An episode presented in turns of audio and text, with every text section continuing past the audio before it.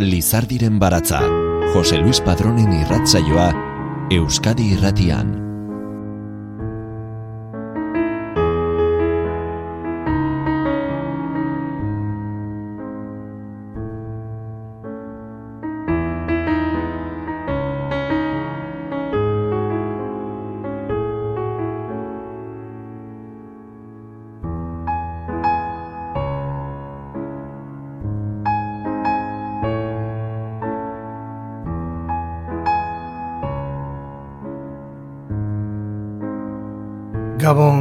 Guztioi ongi etorri lizardiren balatzaren irrasaio berri honetara.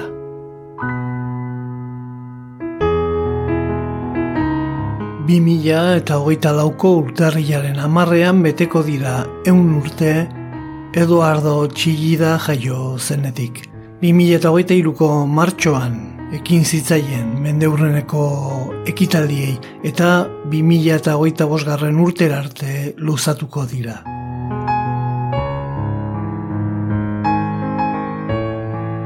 Topalekua lau eskultura handia, amasei tonakoa jendaurrean jarriz, eman diete hasiera mendeurreneko ekitaldiei.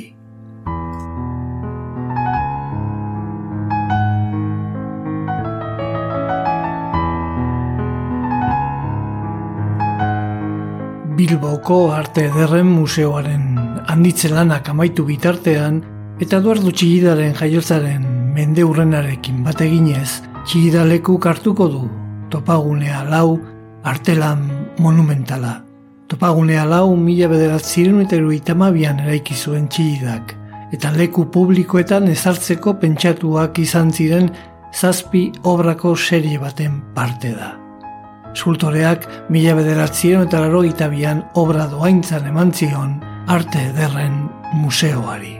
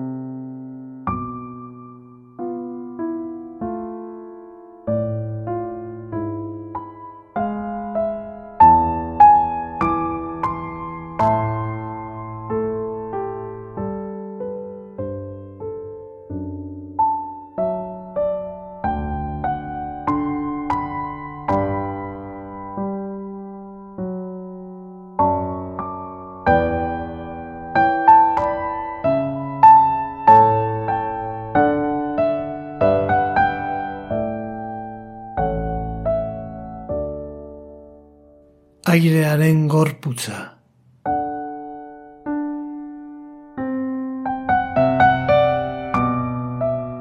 Biotzaren untz erroek gaueko ataskak okertuz. Okertuz, arrizko ataskak, aladio eskuak, argiaren arrimenderatuaren gainean, taupadak, haotxak.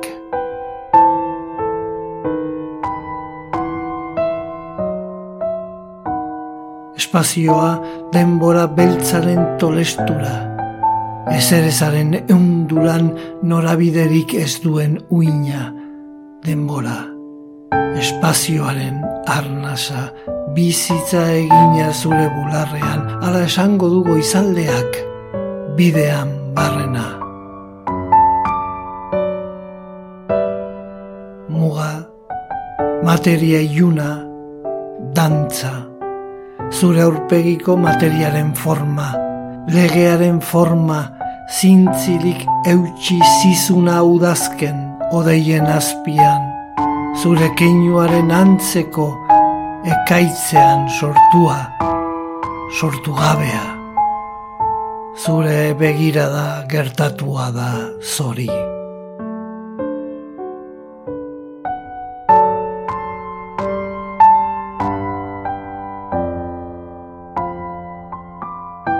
Labirintoa, airearen herrialdeak arnaz hartzen duzu bertatik. Itolarria, forma maitatuak, formaz beteriko zelaiak, zeharkatu zenituen, itzal, iun artean.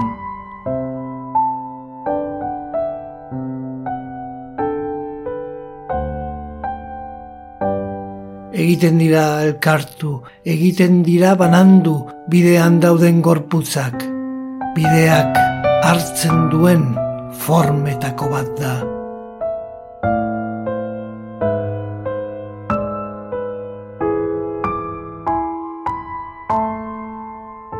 kaosa, kaosaren antolamendua, isiltasunaren arkitektura.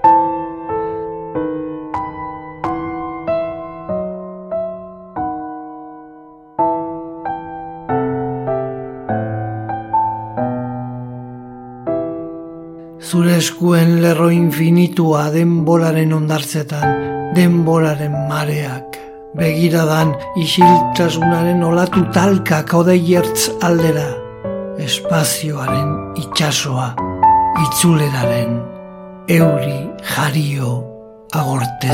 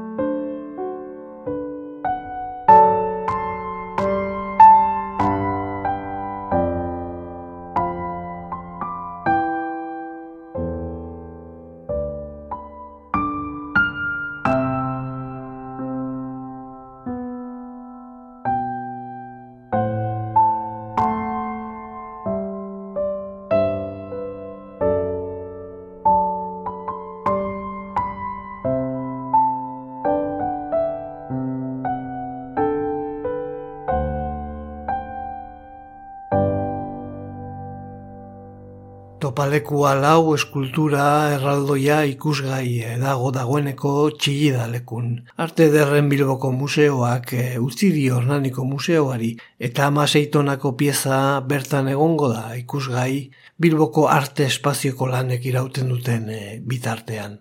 Ismael Manterola irakaslearen hitzetan, Eduardo Txillidaren eskulturek sarritan egiten dute naturaren kontra – baina irurogeita marreko amarkadan gravitateari aurre egiteko topaguneak seriari hasiera eman zion. Serie horretako eskultura batzuk airean nola jarri harik eta tematia bihurtu zen artistarentzat. Baina naiz eta txigidak lurretik e, altxatzeko gogoa izan, ordura arte erabilitako materialekin ezinezko alegina zen neurri handiko, altzairuzko, arrizko, egurrezko edo lurrezko eskulturek izugarrizko pixua hartzen e, zutelako. Horregatik, beste material batekin probak egiten hasi zen eskulturandiak e, zintzilik jarri izateko.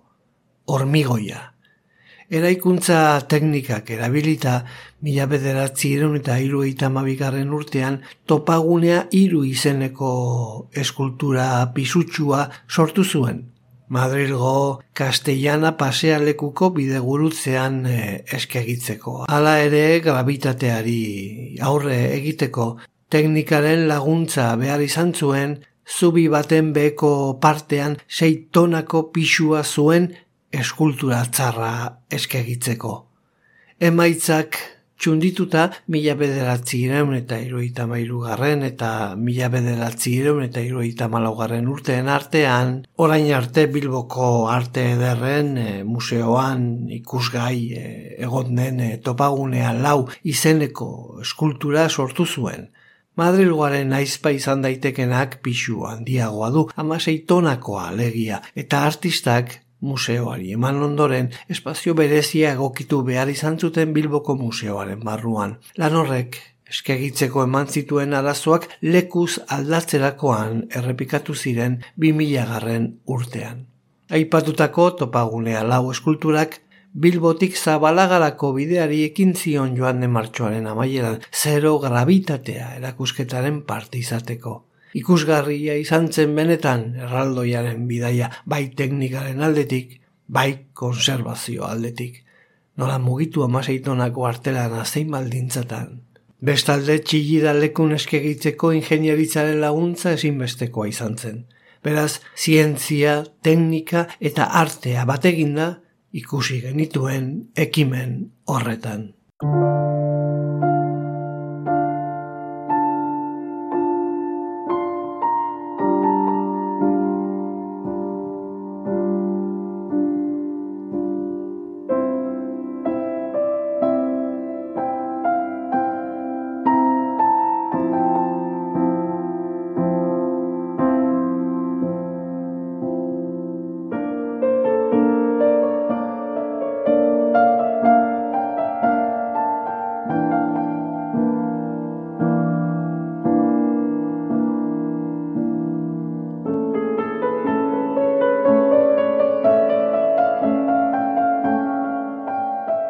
Egun sentia, isiltasuna, zutikako hitza lur gainean, airearen berrera ikitzea, forma hotza, ametsaren leize zuloan, limiteen ispilua goragoko mailako laku ertzetan, zure begiradaren multzo elkarren ganabildua, mundu, argi ondoratua, zartzaro jaio berria, aurrera egiten duten zuaitzen abarora, zuaitzen gerora.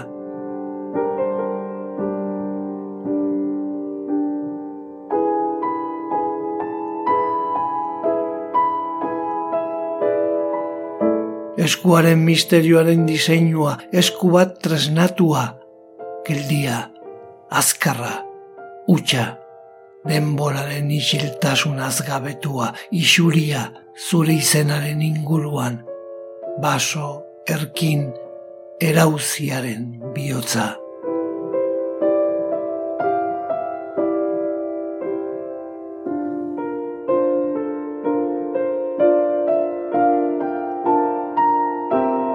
Airearen ebaki ez moztutako zure ametxaren burdina, zure ametxaren arria gaualdean, eta aldiunea zure ideiaren forma banan ezina ordena, ordenaren musika.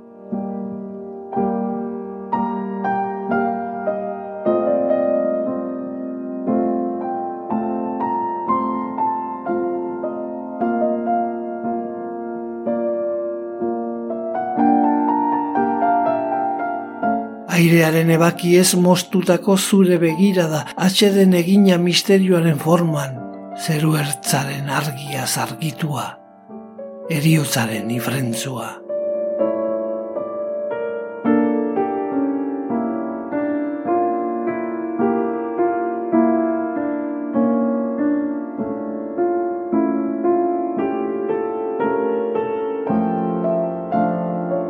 Murmurioz beterik abiatuko zara.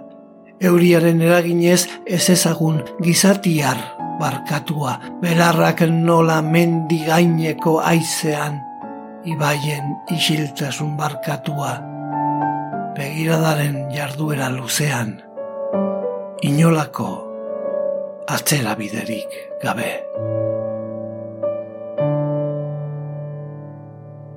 Lizardiren baratza, poesia eta musika, Euskadi irratia.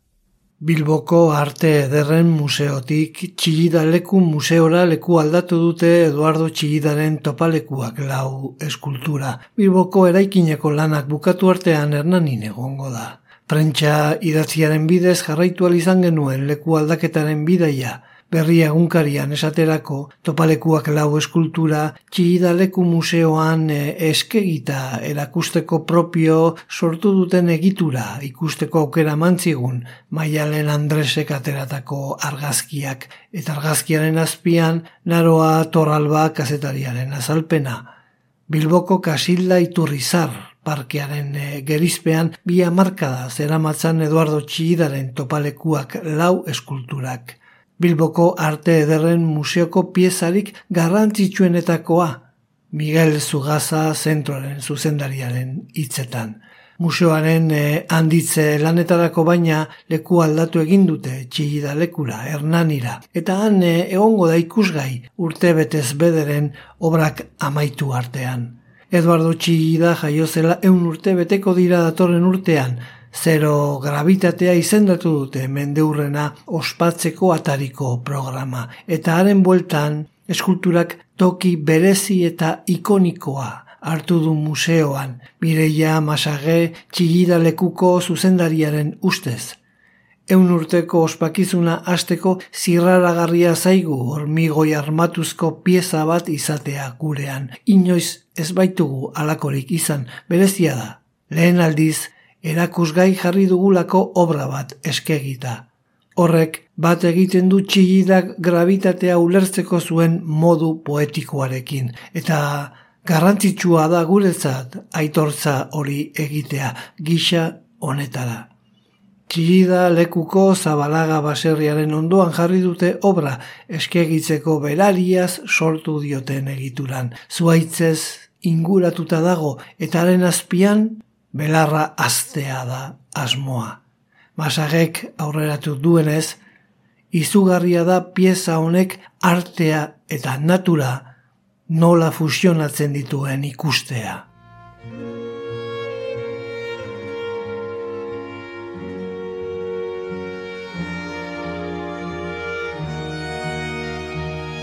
Formaren misterioaren pertsepzio gardena misterioaren forman, isiltasuna, zutikako hitza lur gainean ala esango duzu, airearen gorputza abiatuta, olatuek kolpatua, zifra irakurte zina, dolu aireratua, ametxetan, itxas pilatuari so dagoen gizakiarena. Luraren arnasestua, egitura, ingudea, abiadura estatikoa, forma, airearen gorputza zugan, maitatua, utxeratua, abiadura pausatua, abiadura materian ahaztua, bere bilakaeran geldia, barreiatua, zure izen harinaren inguruan, airearen isiltasuna eraitxia lurpean.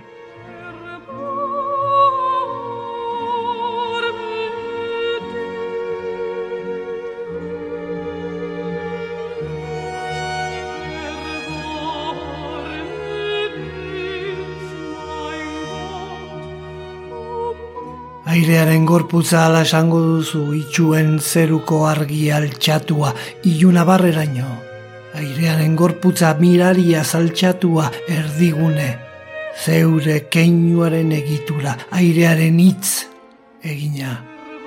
Zubia airean iraganetik gerora etorkizun egina. Torkizuna atzera egina.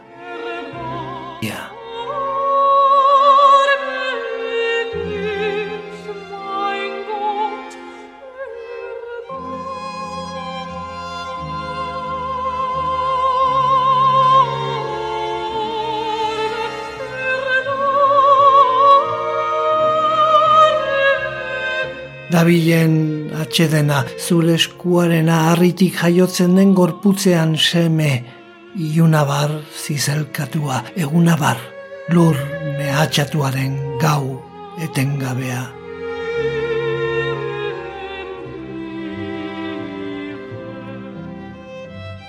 Zure odolaren kontzeptutik babesgabe, osorik, Igarotzen ikusiko dituzu hotz goiztiriak forma anitzak urruti urruntasunean izar sorgorrak.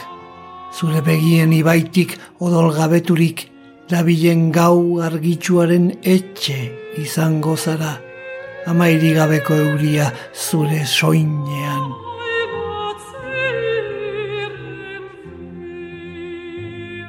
Eutxiko nau zure zurren sostengu izan zen aireak. Gau ertzean, formen ertzean. Zure haotxen airetik lurrera emanda isiltasunaren deialdian arrianen atari sakonetan. Objetu liuratua lautadan itxaso parean airearen gailurrean. Testura bakartia gorputzarituan. Zure eskuen idazkera espazioan ausentzia ilunaren presentzia.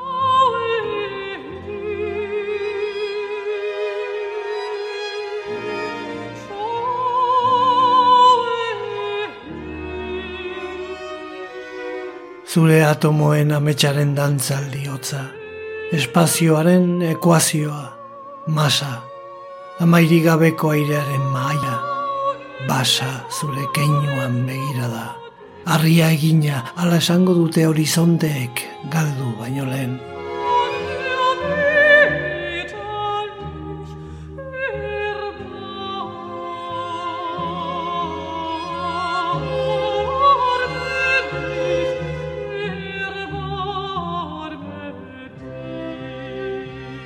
Gizakia izatea da, gizakia izatea zurekin.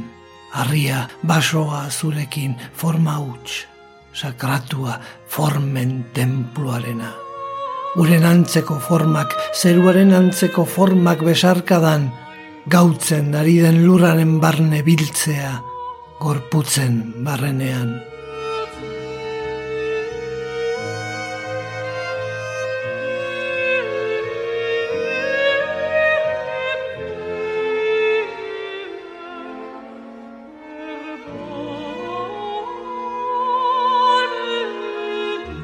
Ezurgabeko aizearen osto izango zara, ondarra, egaztiaren kantua airean, profanatua uraren koroatzea, hortzi mugara egan, euria, itzulera zure aurpegiaren astura, deika arri lokartuaren gaubetea, harina, lo, geure kolboan, astun, ez ezaguntasunaren memoria.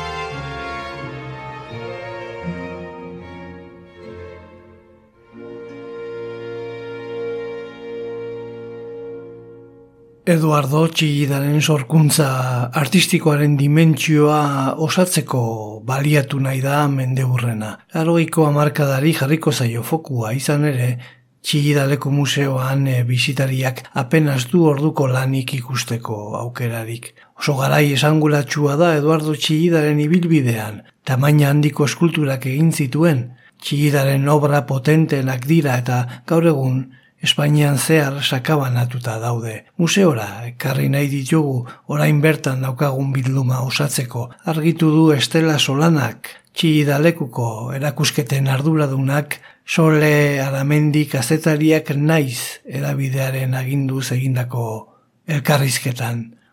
Zergatik du hainbeste bisua garaiark, bere herriaren beroa sentitu zuen txigidak, ordura arte atzerrian zen ezaguna, garai hartan hasi zen hemen e, errekonozitua izaten.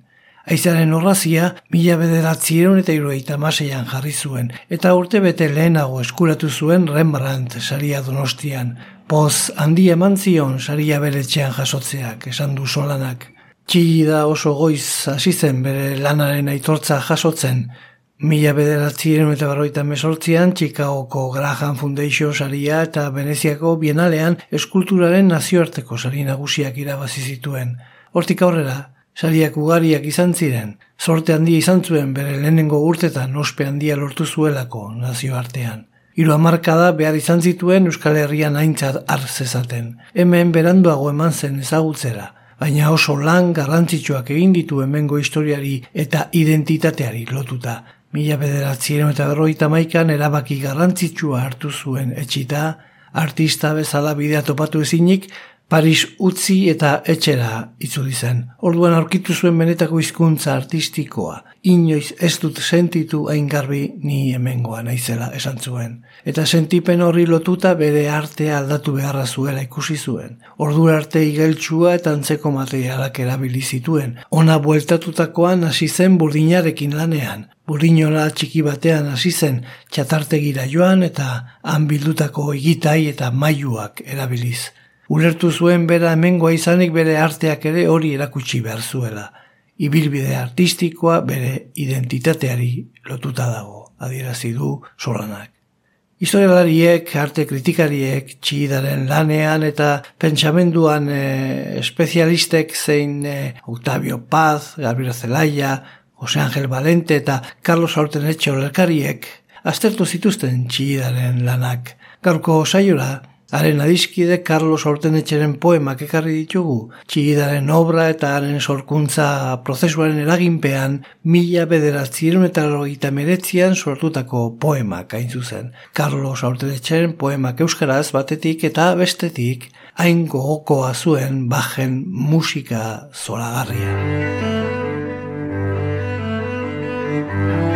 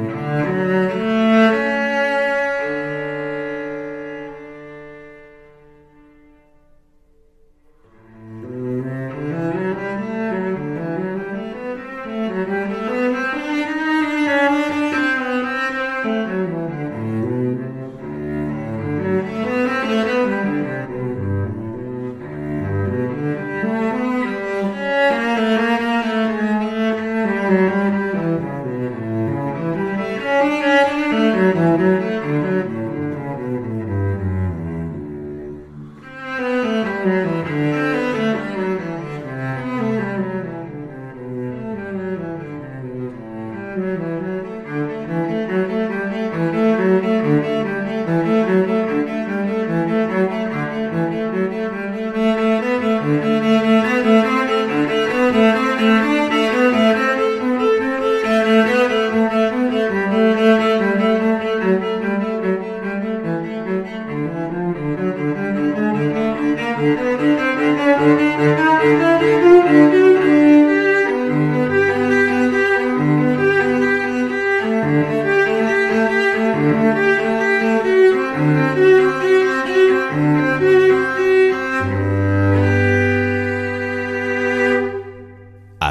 artean eta igandean, Lizardiren baratza, Euskadi irratia.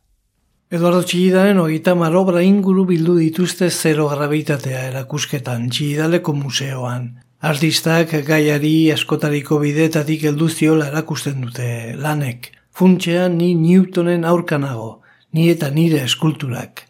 Bi esaldi horietan labur bildu zuen grabitatearen aurka aurrera eraman zuen borroka luzea Eduardo Txillidak. Horrela, osatu du hainoa sarasola kazetariak berria egunkarirako bere kronika.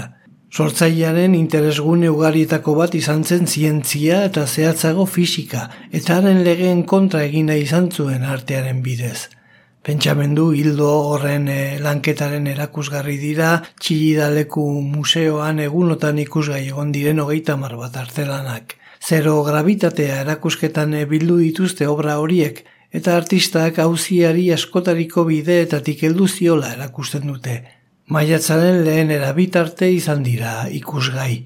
Gravitatearen aurkako benetako borrokari mila bederatzieron eta iruita marreko amarkadaren hasieran ekin zion zehaztu du solanak txigidalekuko erakusketen arduradunak eta haren hitzetan hainbat ariketa egin ondotik topalekua hiru obrarekin jabetu zen artista nola heldu behar zion borroka horri. Erakusketaren liburuskan, eskultorearen hitzetan irakur daiteke azalpena, idatzita utzi zuenez legazpin Patricio Txeberriaren burdinolan eskultura handi bat lantzen ari zela, begira geratu zitzaien makinastun batzuk mugitzen ari ziren garabi batzuei.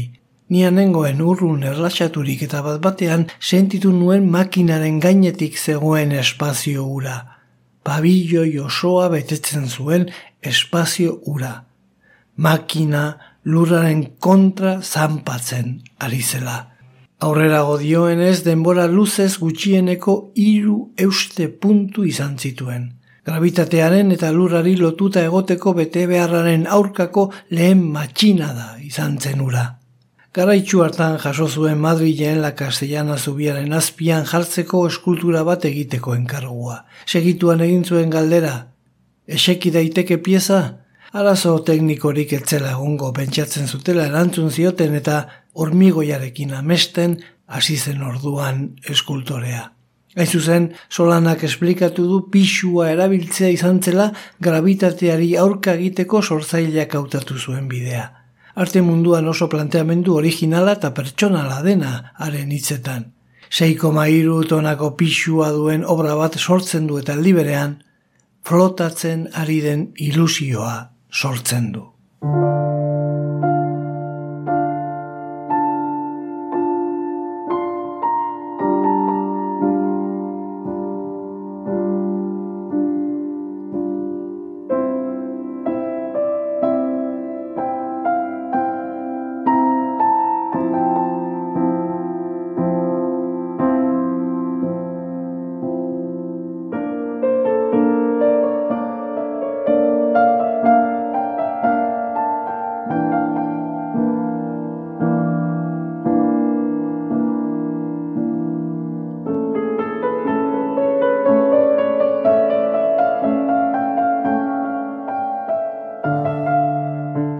Ibaien joanean.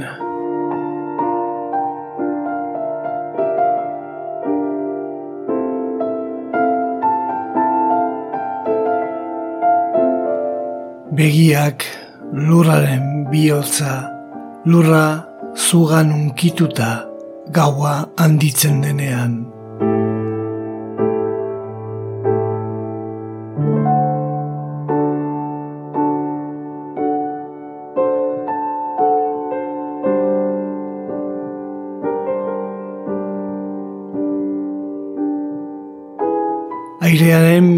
Meditazioa, zure gaua isilik ari da pizten. Eskuak lurraren gainetik zeruraino altxatuak aldarri, siluetak ilunargiak, airearen gorputza airean. Airearen meditazioa, itzalaren meditazioa, obraren gorputz bakoitzean. Gorputzei emana, zeure burua osorik emana bizi, sortu, sorkuntza bizi, ezinezkoa den hori. Benetakoa amestu, argiaren bezperan alizan, izatearen kontrahormak. Biotz, itxua eta haren forma perfektua. Arriduraren burdina, arria, egun sentian baraturik. Aventura, bihotzaren artea, teorema, altxatutako materian pentsamendu egina, adarrerako taupadak, odeiertza eta ibaiak, elkartzen, kateatzen dituenean.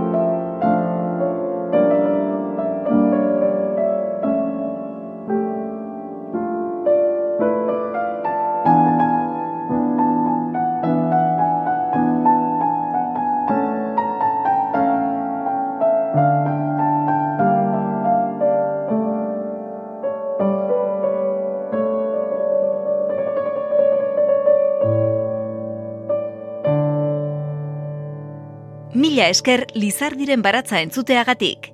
Irratsaio guztiak dituzu entzungai EITB naieran atarian.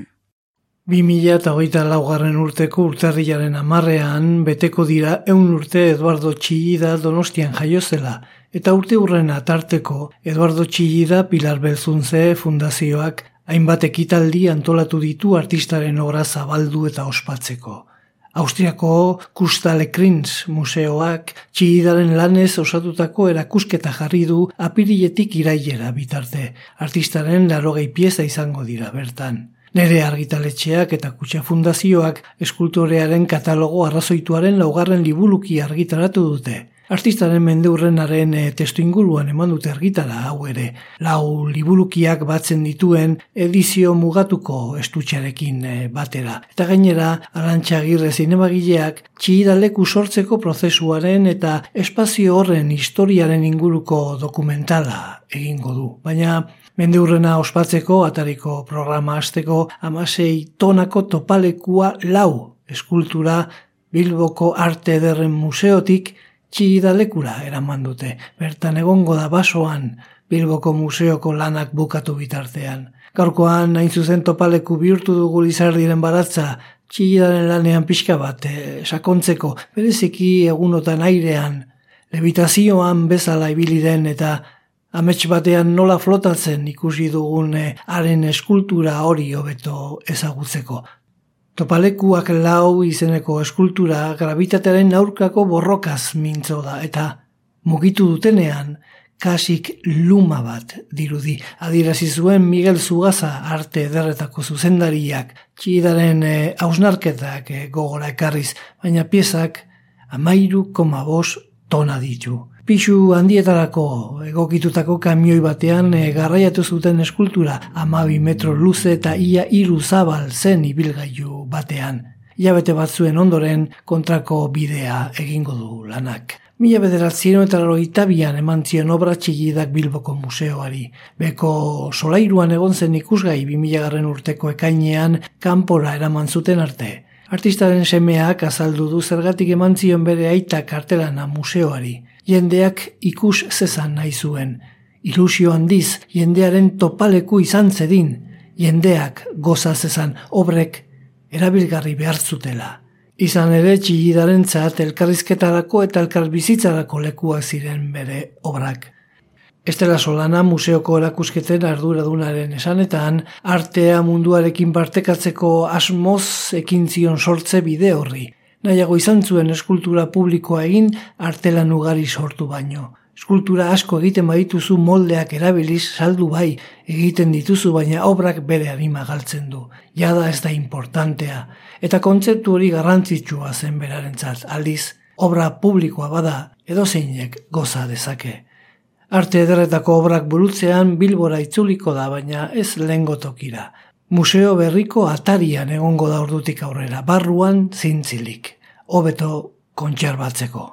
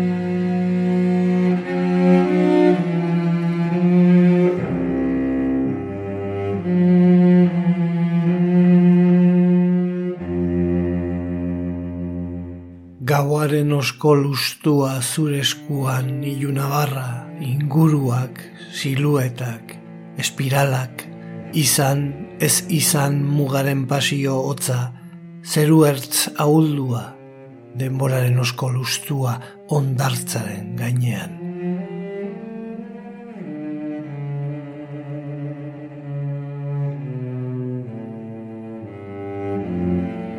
Formen antigualetik, formen etorkizunetik izena zugana antzia, arrizko gailuak, airearen tresnak, ez zurrik gabe. Dabilen lurrezko opila itxasorantz, lurrezko arrainak, bioz minaren mirarian, bizitzaren elikagai, eriotzaren janari.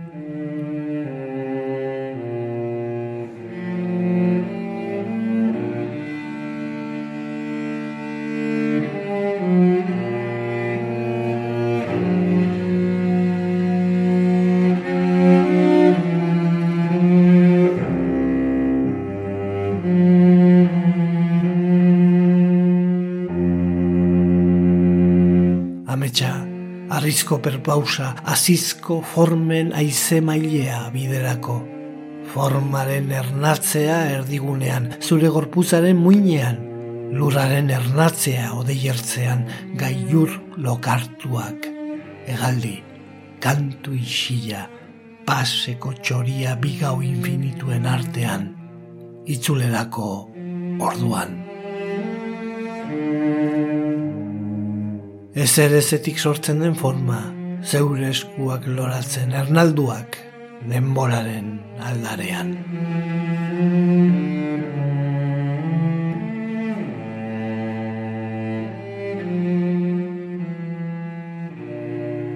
Arimaren molekula urak daroana, formen urtzaroan, ibai amestua, berdaderoa.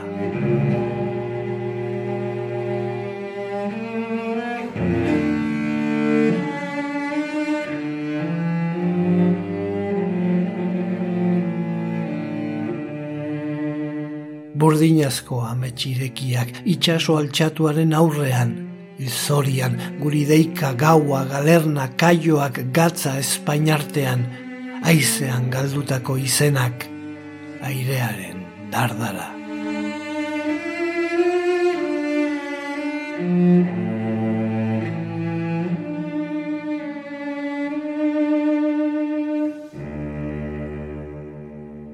Bordina arria ametsaren bizitza itxuratua, desitxuratua, ekaitzean.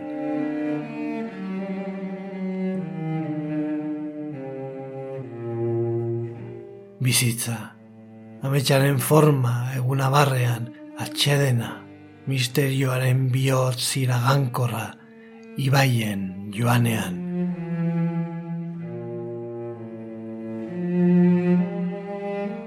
Airearen gorputza aize oialetan preso, itxasoaren gorputz zauritua izanen zara, eta ibiltaria, eta beren ekea, eta elurra, amestu zenueneko bidean, eta isiltasuna, eta aztarna laster ezabatzen dena odeiertzean, eta besarka da, eta zozoaren kantua adarretan, eta bidea izendatzeko jarri oidituzun izenak, eta barreiatzen dena.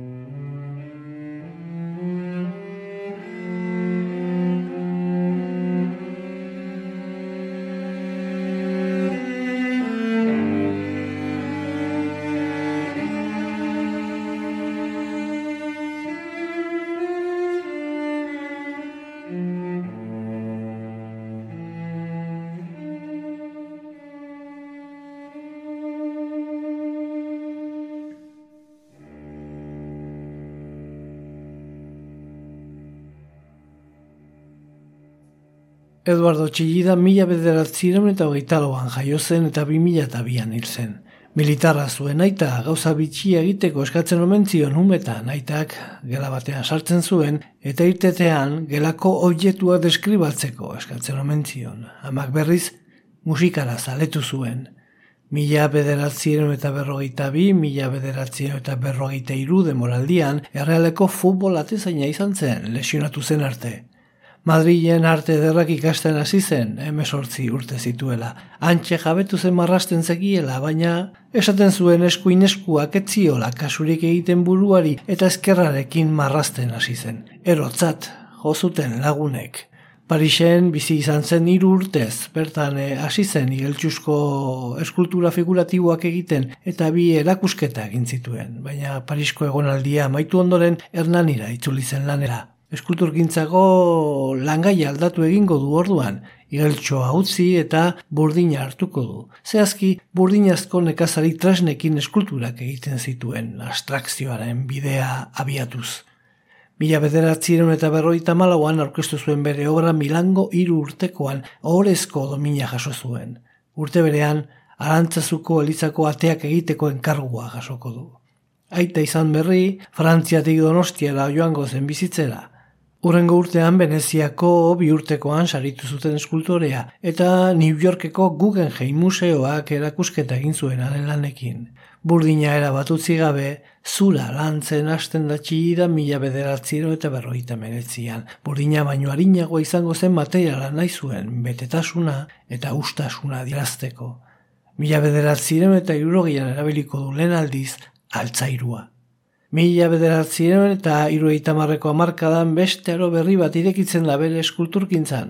Hormigoiari helduko dio eta zintziri jartzen du. Pixuaren aurkako irautza gauzatuz, seitonako pixua du hormigoian egin zuen lehen obrak. Madrilgola Castellana pasealekuan dago errepideko zubi batetik eskegita. Zazpi lanen sail baten parte da, gehienak eskala monumentalekoak eta toki publikoetan erakusteko pentsatuak. Hoien artean dago topalekua lau obra, hormigoi armatuan egina mila bederatzireun eta irueita mairu eta mila bederatzireun eta irueita malaugaren urteen artean. Ama seitonatik orako pieza Bilboko Arte Ederren Museoaren bildumakoa da. Eskultoreak mila bederatziero eta larogeita bian eman zuen doaintzan eta Bilbotik zabalagalako bidea hartu du. Txigidaren e, jaiotzaren mende hurrenaren atarikoa gisa. Han egongo da txillida lekuko zabalaga baserriaren onduan, harik eta pinakoteka bilbotarra onditzeko obrak amaitzen diren arte. Aurrek usten eh, denez, bi mila eta hogeita laura arte.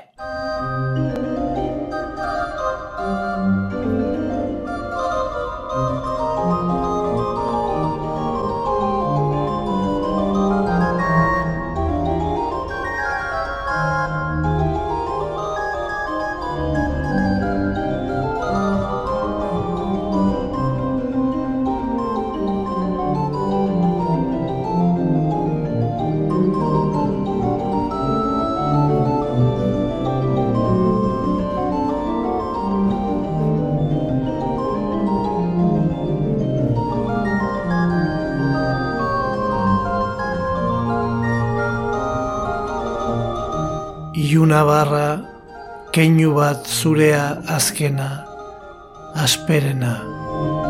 Arimaren pagadiak gelditasunean, airearen bobedaren azpian, azkendua, aizelainoa mendian.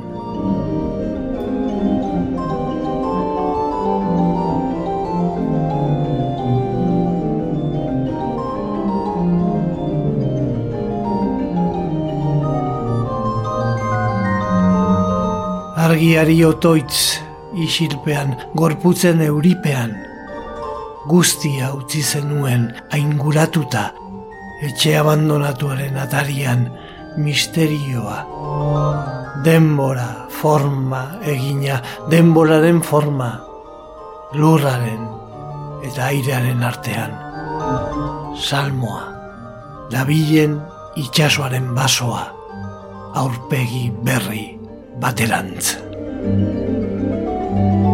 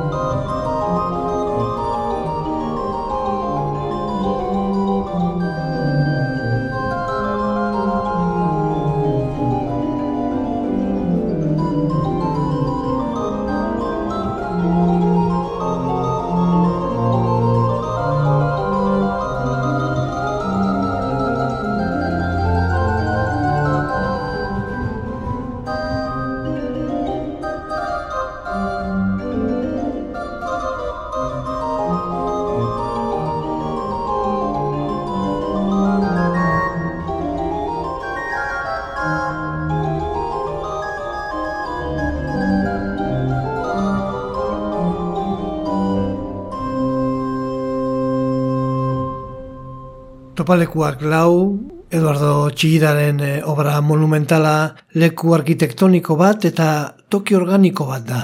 Materia eta espazioaren arteko elkarrizketa, industriagintza eta natur nortasun primitiboa mundu biak barru batu ditu beste behin, eta Carlos aurten etxeren poesiari eta bajen musikari lotu gaitu. Guztiok, elkarrekin gaitu besarkatu, airearen sakontasunean. Mi esker zuen arretaren gadik datorren aste arte.